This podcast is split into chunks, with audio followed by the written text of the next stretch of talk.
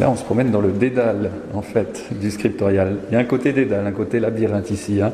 Il, y a, quelque chose un petit peu à l'image du Mont Saint-Michel que vous avez voulu euh, reproduire ici? C'est vrai que la, construction du, du, scriptorial rappelle euh, la construction du, Mont Saint-Michel. On a une forme triangulaire qui n'est pas sans rappeler la, silhouette du Mont Saint-Michel. Et effectivement, on monte en pente douce hein, jusqu'à parvenir à la salle du Trésor. Alors là, on, on s'éloigne un petit peu du Mont Saint-Michel là, on trouve beaucoup d'escaliers, beaucoup de marches. Ici, on peut tout parcourir de plein pied, mais euh, en pente légère, en pente douce, euh, jusqu'à la fin de la, de la, visite. Alors, voilà, on, est, on arrive, on approche du cœur du, du, du scriptorial, et euh, qui dit scriptorial dit, euh, dit script, moines copistes, les moines du Mont-Saint-Michel, et ici on montre la matière première sur laquelle travaillaient ces moines. Voilà, ici nous arrivons dans la salle qui est dédiée à la fabrication des manuscrits.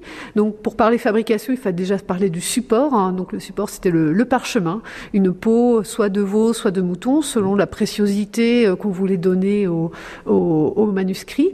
Euh, donc ce parchemin recevait euh, les, les, écritures, les copies des moines. Voilà, on voulait montrer que une fois qu'on a la peau, on n'a toujours pas le parchemin. Il faut beaucoup d'étapes avant d'arriver euh, à la, fabrication du, parchemin. Euh, donc ça, toute cette partie-là n'était pas faite par les moines eux-mêmes. Hein.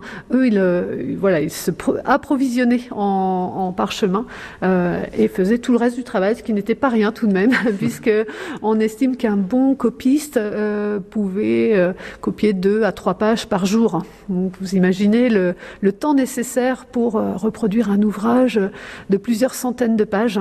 Euh, on estime euh, qu'en moyenne, entre le temps de copie et le temps de décor d'un manuscrit, il en était fait à peu près un par an. Donc euh, voilà, un travail de longue haleine hein, qui peut s'étirer sur plusieurs décennies, plusieurs centaines d'années.